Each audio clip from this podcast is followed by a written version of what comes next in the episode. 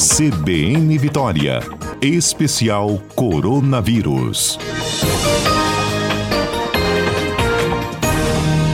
Especial Coronavírus no ar, recebendo nossa comentarista Etel Maciel. Sextou com boas notícias. Ufa! Finalmente. a gente, ó, a gente tem que estar tá com boas notícias desde ontem, né? A gente não estamos podendo reclamar, não. Agora, Isso hoje, hoje foi a, a vez da AstraZeneca, né? A AstraZeneca com Fiocruz, que fizeram o pedido Anvisa. Então, estamos aqui comemorando o pedido de aprovação emergencial. Né? A, acho que está todo mundo super atento, né? A Anvisa, a gente teve aquele problema com aquelas 2 milhões de doses é, imunizantes, né? Que, que, estavam sendo importados da Índia e que uhum. iriam, viriam para cá para que a Fiocruz produzisse o restante das doses, né? Aí tivemos aquele problema com o governo indiano, que não queria liberar, mas depois liberou, tudo deu certo. Então, a Fiocruz já fez o pedido emergencial, deve estar tá chegando aí essas esses imunizantes e a Fiocruz já começa a produção, que vai ser muito, muito importante para nós.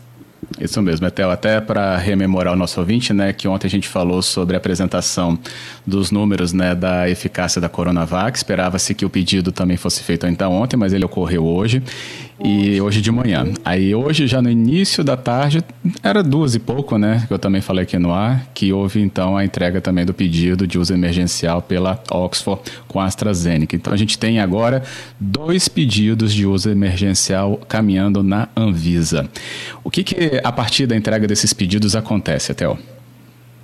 Então agora a Anvisa está fazendo toda a análise, né? Porque são muitos documentos Imagina que cada um desses dos estudos, tanto da AstraZeneca, que for que acho que nós tivemos em torno aí de quase 30 mil voluntários, né, e da, da Coronavac, uh, 13 mil.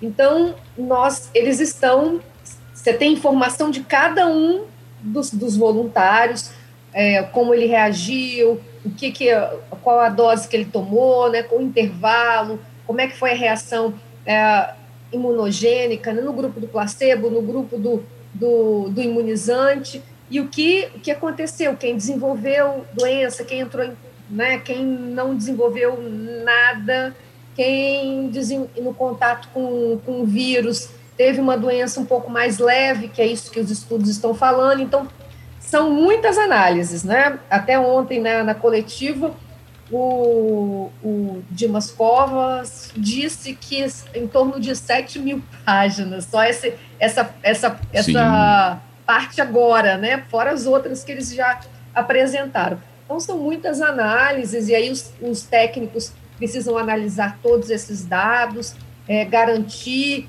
que estão todos corretos, que os, as pessoas que tomaram o imunizante é, se, infect... se desenvolveram menos doença, né? É, que é isso que a gente analisa com a eficácia. Então, analisar a eficácia, se alguém teve algum episódio de evento adverso, é, se isso foi grave. Então, tudo isso vai ser analisado para que a Anvisa diga, né, coloque lá o carimbo para dizer essa vacina é segura e eficaz e pode ser administrada. Então, uhum. é isso que a gente está esperando, esse carimbo da Anvisa. Com certeza. É, esse tempo, é, 10 dias, né, se eu não me engano, Etel, é um tempo, é, é, um prazo factível, é algo que, é, é, dentro dos protocolos, é o necessário?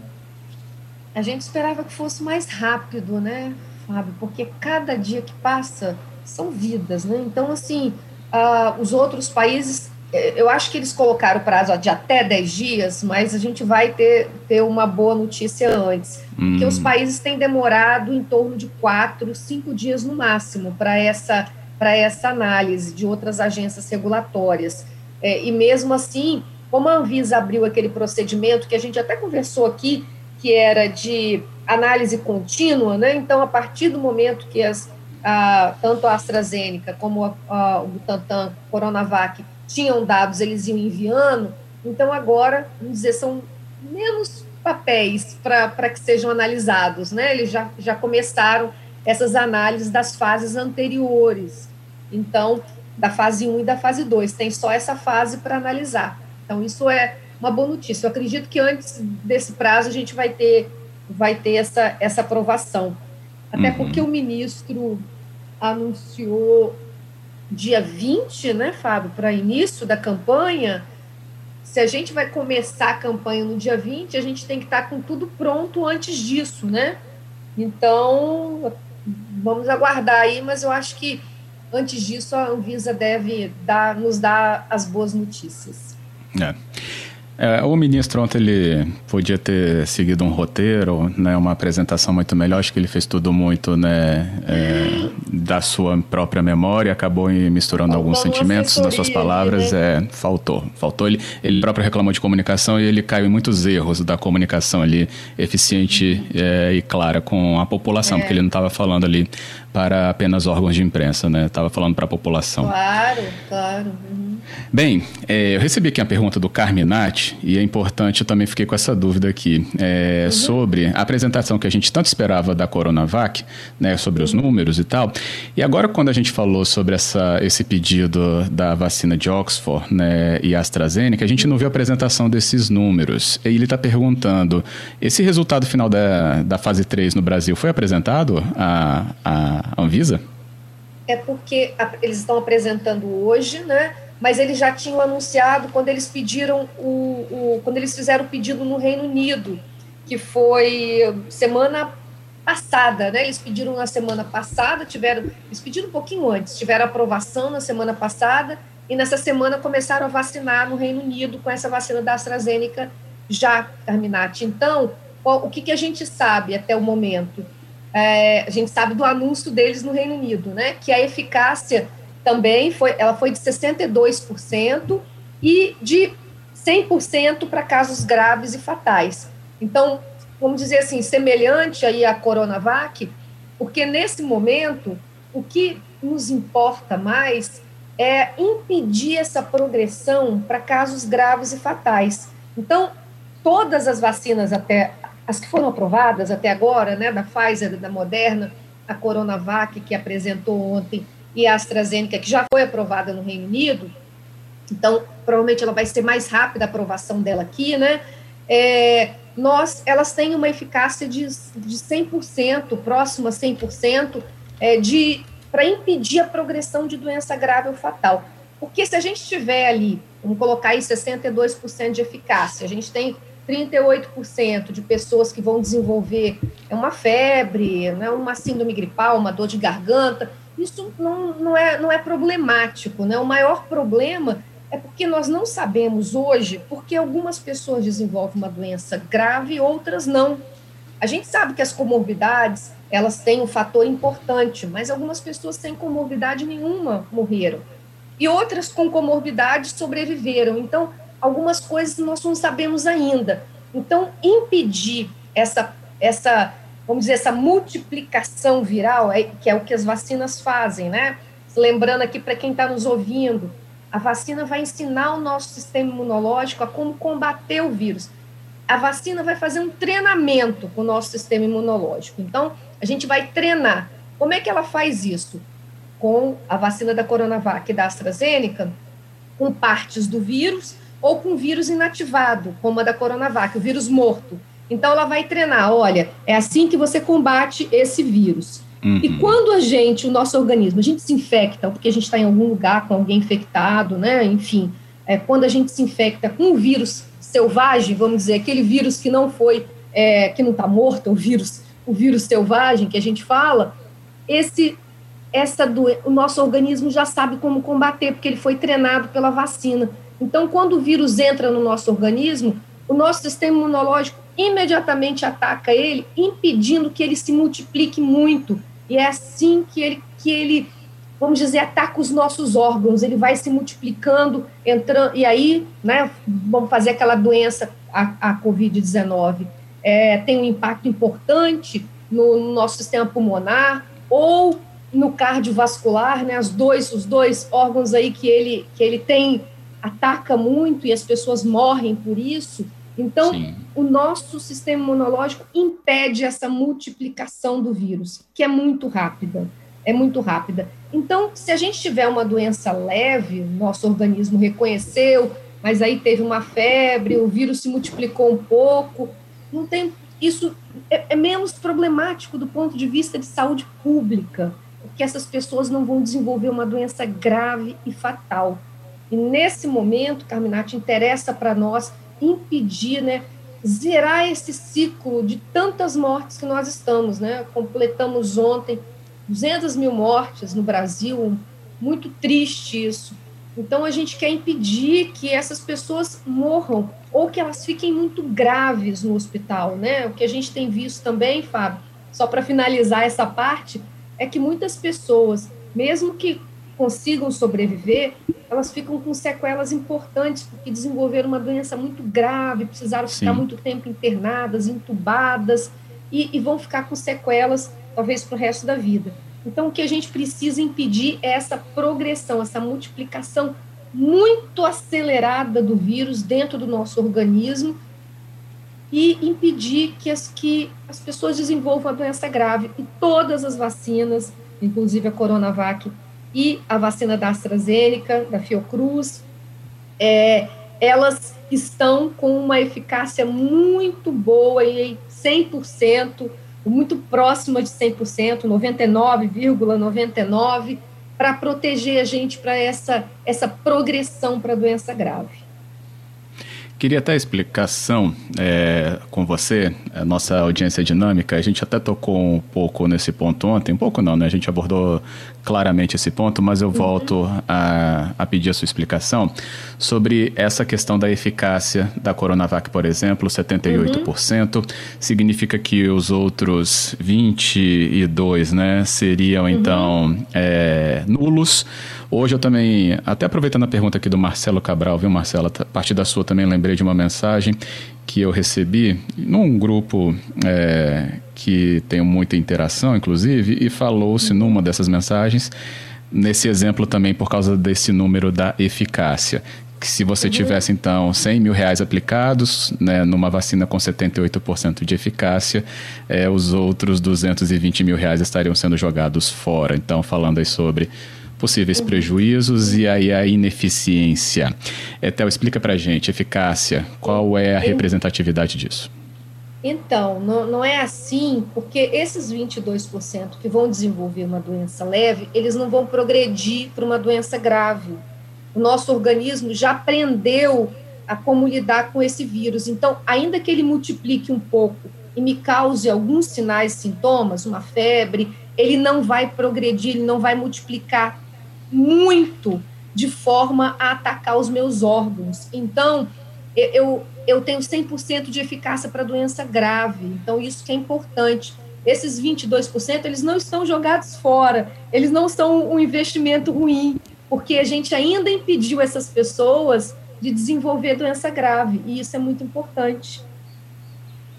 Correto, é isso.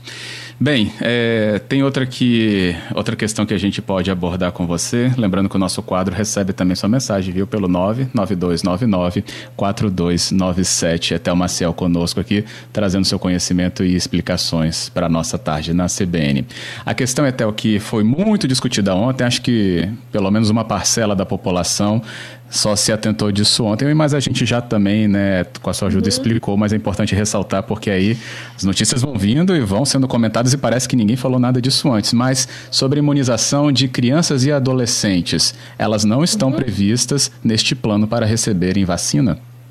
Ainda não, porque no início dessa pandemia, e aí todo mundo que está acompanhando a gente aqui, que está acompanhando todas as notícias da pandemia, né, é, nós em um ano foram muitas informações, né, Fábio? E uma dessas Demais, é. informações é. que, a, que a ciência é, pesquisou é que as crianças e adolescentes, e aí vou colocar menores de 16 anos, quando eles se infectavam, eles tinham uma doença muito menos grave. Nós tivemos pouquíssimas mortes nessa faixa etária. Então, por algum motivo que nós ainda também não sabemos, esse grupo de crianças e adolescentes, vamos, vamos colocar aqui, eles não foram alvos das pesquisas porque eles eram um grupo que a gente precisava se preocupar menos. E quando a gente, a gente lembrando para todo mundo, vacina é diferente de medicamento. Medicamento eu tomo quando eu tenho a doença. A vacina é uma estratégia de prevenção. Eu tomo para prevenir a doença. E aí, o que, que a vacina, o que, qual é o pensamento? É que mesmo que esse grupo não esteja vacinado, ele vai estar protegido, porque mais de 70% da população vai estar vacinada e vai fazer um bloqueio. A gente diminui a, quantidade de vírus que está circulando. Né? Então, vamos pensar o seguinte: aquelas 78% de pessoas que não desenvolveram nada, que não têm a doença, elas não vão transmitir. Aquelas 22, aqueles 22% que desenvolveram sintomas mais leves, eles, a gente ainda tem algumas dúvidas, mas até o momento nós acreditamos que eles vão, eles podem transmitir, só que a gente reduziu muito, percebem? O, o tanto de gente transmitindo vírus. E aí é mais fácil esses 22%, eles é, é, é, no momento que você está doente, você fazer um isolamento, né? Você ficar em casa para não transmitir esse sintoma gripal para outras pessoas. Mas o que nós sabemos é que como tem muito menos vírus circulando, muito menos vírus circulando, porque o nosso sistema imunológico foi treinado e ele combate aquele, aquele vírus que está ali, então a gente tem muito menos vírus, mesmo que a gente transmita que a gente chama de carga viral. A quantidade de vírus que uhum. a gente uhum. vai transmitir é muito pequena, e isso a gente vai desacelerando a transmissão da pandemia até que a gente chegue no controle. Então, a ideia, quando você está pensando em vacina, você tem que pensar no, no coletivo, na saúde pública toda. Você não está pensando no indivíduo, né? você está pensando em todo mundo. Então, as vacinas começaram a ser, a ser produzidas para o grupo que tinha maior chance de morrer. Né? Então, a gente está pegando ali os adultos, né? fazendo os adultos. Na metade do, dos estudos de fase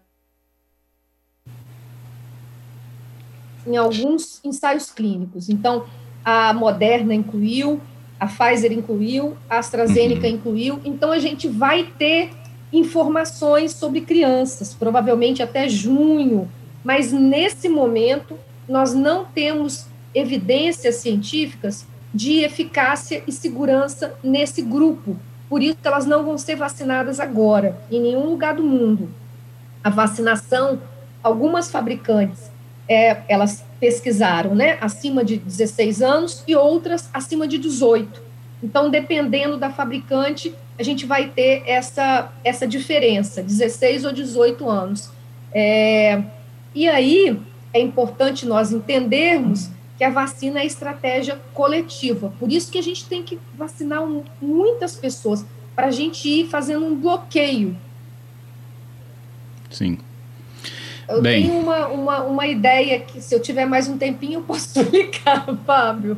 Sim, por favor, explicação é necessária, Théo. Pode então, explicar. Assim, vamos, o ponto vamos pensar, pra gente, vou tentar aqui para vocês pensarem junto comigo. É mais ou menos a ideia da imunidade coletiva, como é que ela, como ela acontece. Se você tem uma pessoa infectada e vai, vamos pensar que uma casa tem cinco pessoas e todas elas estão, elas podem ser tomar vacina. Todas as cinco podem tomar vacina. Então, vamos supor que eu chego nessa casa onde cinco pessoas tomaram a vacina e eu estou doente, eu estou com Covid-19. Então, se eu transmitir para essas pessoas todas vacinadas, a probabilidade, a chance que alguém aqui vá desenvolver a doença é muito pequena. E que ela, então, passe para outra pessoa é menor ainda, porque o sistema imunológico delas já sabe como combater esse vírus e vai impedir a multiplicação. Outro exemplo, se eu chego numa casa que só uma pessoa está, mesmo cinco pessoas, só uma pessoa está vacinada e quatro não estejam vacinados, e eu estou doente, chego aqui, uma pessoa está imunizada e quatro não estão. Então, eu posso transmitir para essas quatro e essas quatro infectarem outras pessoas. Então, a vacina é essa estratégia de quanto mais pessoas eu tenho imunizada, mas eu vou fazendo um bloqueio, impedindo que o vírus vá sendo transmitido a outras pessoas. Por isso que é uma estratégia coletiva, e por isso que a gente precisa atingir essa imunidade de rebanho ou imunidade coletiva. É isso, ótimo. Bem, sobre a vacina ser muito rápida, surgiu, ó, menos de um ano, Etel. Como assim? Dá para confiar nisso? então, essa essa pergunta, assim, a gente tem ouvido, mas não, não é assim. E a gente até gostaria que tivéssemos, assim, uma capacidade de fazer isso em um ano, mas não temos. Essas vacinas, elas estão sendo estudadas há mais de 20 anos. E aí, vou, vou, vou contar para vocês a história, muito rapidamente, que o Fábio não vai me dar mais tempo aqui. então, assim, a gente tem, a gente tem a, a nós tivemos a pandemia do SARS-CoV, aquele que, que, é o 1, né, o SARS-CoV, é, em 2001, e a gente desenvolveu vacina para esse SARS-CoV. Depois, em 2011, a gente teve a outra pandemia do coronavírus, que chamou MERS-CoV. A gente também desenvolveu para ela. Agora, o que nós fizemos, quando a gente descobriu esse SARS-CoV-2, foi que a gente, os pesquisadores, né, que pesquisam vacina, que já tinham as vacinas prontas, elas só fizeram modificações para esse novo vírus. Mas vamos dizer assim, a, a, a receita já estava toda pronta. A gente só, ela, eles só mudaram alguns ingredientes. Se a gente puder fazer essa metáfora aí para as pessoas entenderem. Então a vacina já estava pronta. E por isso que a gente conseguiu fazer tão rápido. E eu vou dar um outro exemplo, Fábio. Eu não tinha falado desse ainda. É, e esse eu achei bem interessante, porque eu acho que tá uma, é uma coisa muito, tá muito próxima de nós. É, a pandemia de 2009, todo mundo aqui vai se lembrar a pandemia de 2009 da gripe suína, da H1N1. Sim. Nós, essa, esse, o vírus fez uma mutação no México e ele ficou muito mais virulento. Foi uma pandemia enorme, a primeira pandemia do século 21. Mais de 280 mil pessoas morreram no mundo, mas a gente já tinha uma vacina para gripe. E aí o que, que nós fizemos em pouco tempo também? Nós mudamos para esse novo vírus que estava circulando, que era o H1N1. Ele era mais, mais é, virulento, ele causava mais mortes. E também, em pouco tempo, a gente conseguiu fazer a vacina. Foi uma das nossas maiores campanhas, Fábio. A gente vacinou 80 milhões de pessoas. E agora a nossa estimativa é vacinar 150 milhões de pessoas no Brasil. Então, precisamos começar logo. Ótimo, é isso. Sabia que eu achei uma foto de 2009 com uma máscara? por causa dessa ah, é? daí? Aham, uhum, na redação. Isso, por causa, por causa da, da, gripe, da gripe suína, a gente chamava a época, né? A gripe suína, que foi uma mutação que aconteceu no México, no, no, numa, no, no, nos suínos, né? Nos porcos, e fez um pulo, um salto de espécie para nós, né? E aí começou a se espalhar rapidamente eu mesmo perdi um, um, colega nessa, nessa pandemia, várias pessoas morreram, e a gente fez uma campanha muito grande aqui no, no Brasil, né, e no Espírito Santo também, e eu me lembro que a gente teve muita briga na fila por causa de, de vacina, porque as pessoas queriam se vacinar e não tinha vacina para todo mundo. Então, vamos esperar que agora a gente consiga organizar melhor, né, mas que também tenham muitas pessoas querendo a vacina. Eu já estou Para aproveitar, uhum, para aproveitar aqui o nosso tempo, é, uhum. vou juntar aqui. O Marcelo me cobrou que eu não fiz a pergunta completa dele. É, tentei uhum. trazer até com outro ouvinte junto, mas vamos lá e depois eu emendo também com a do José Carlos para você seguir sua linha de raciocínio. Uhum. O José Carlos especificamente pergunta se reinfecção com vacina tem alguma coisa aí que vai uhum. trazer diferença para a imunidade. O Marcelo ele perguntou porque houve inicialmente uma divulgação de eficácia da Coronavac em 50 52%. Agora disseram que é 78%. Se tem alguma coisa suspeita nisso. Aí eu presumo, porque ele não explicou, uhum. que esse 52% que ele está falando seria de aplicação de uma dose. E esses uhum. 78 seriam para as duas. Correto, Etel? Como é que a gente pode é, explicar? Então, Marcelo, é, eu acho que não tenho, eu não tenho essa certeza, porque a gente não tem todos os dados. Mas é, hoje a gente teve acesso a alguns dados da, da Coronavac, e aí tem. Isso é comum nas vacinas, Marcelo, você ter um, vamos dizer assim, um, um intervalo, um intervalo de, de eficácia, dependendo da faixa etária, é, dependendo de comorbidade. Por exemplo, na vacina da gripe, a eficácia vai de 40% a 60%. Em pessoas mais jovens, ela funciona mais, em pessoas com mais, ah, mais idade, ela tem uma, uma eficácia menor, porque o sistema imunológico, com a idade, infelizmente, né, Marcelo, a gente vai ficando um pouco mais lento, né? Então, é, mas a vacina ela tem 100%, ou muito próximo também de 100%, de eficácia para desenvolvimento de doença grave. É por isso que, mesmo quando a gente toma a vacina da gripe, às vezes a gente tem episódios gripais, né? A gente tem, é, fica. Mas a gente não, não, não precisa de ser internado com síndrome respiratória aguda, que é isso que a gente quer evitar, né? Quando a gente faz esse, esse, essa, essa vacinação. E a Coronavac é, tem um, número que está ficando agora um pouco mais claro, de 60, em torno de 62%, 63, se não me engano, Marcelo, que é desenvolvimento de, de não é nem de sintomas leves, é da gente poder ter uma a infecção, então ela bloquearia, vamos dizer, logo de início a multiplicação do vírus. Então a eficácia seria 62%.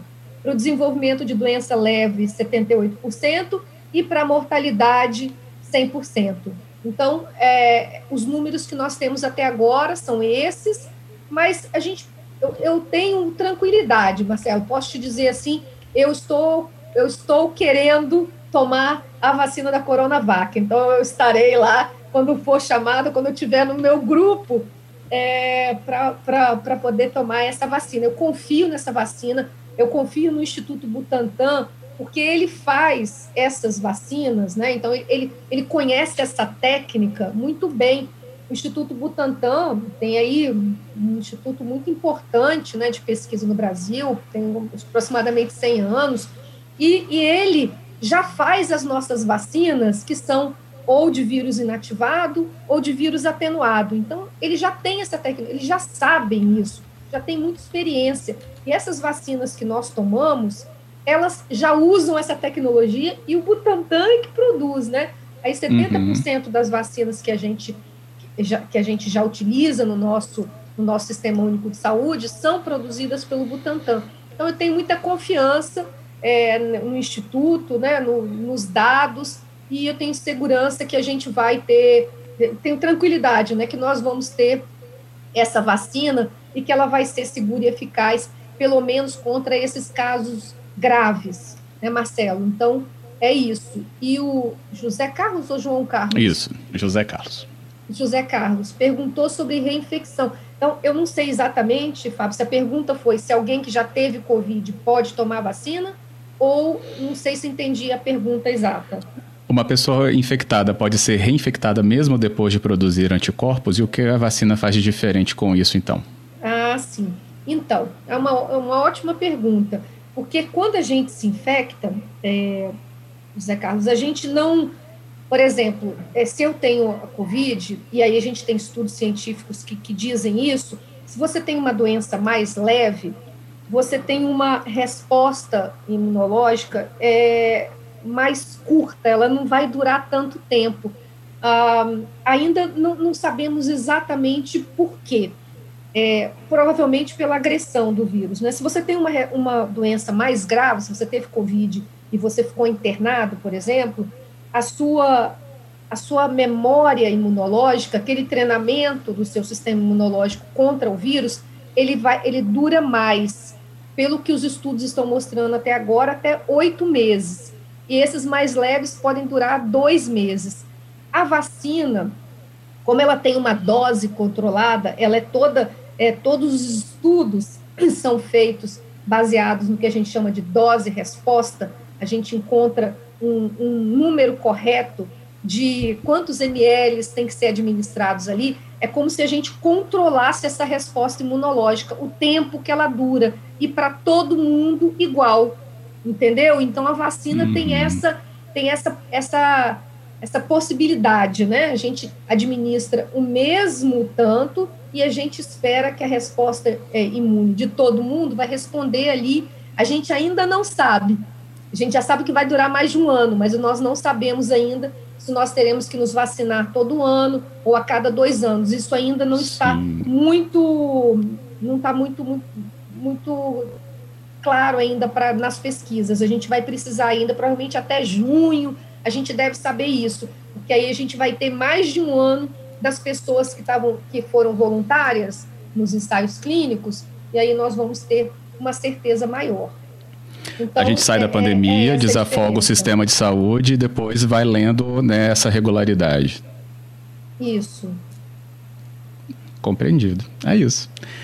Etel, é, é isso, então. vocês perguntam isso. Vocês não entenderam, depois vocês perguntam de novo. E a gente vai. Volta a perguntar. Vai, vai aqui construindo uma forma, né, para poder passar essa informação de uma forma mais transparente, né, e que seja mais acessível para todo mundo. Preciosíssimas essas informações, inclusive. E é isso. Momento muito positivo. Dois pedidos de registro que iniciaram aqui nosso tema de hoje. Então, volto até lembrar aí desse, desse, dessa cesta positiva. Até obrigado, hein? Exato. Um ótimo fim de semana.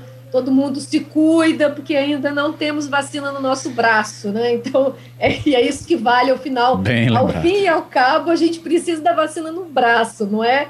Não é só ela aprovada, a gente precisa de, de estar vacinado. Então, temos que nos cuidar ainda. É isso. Obrigado, até o bom fim de semana.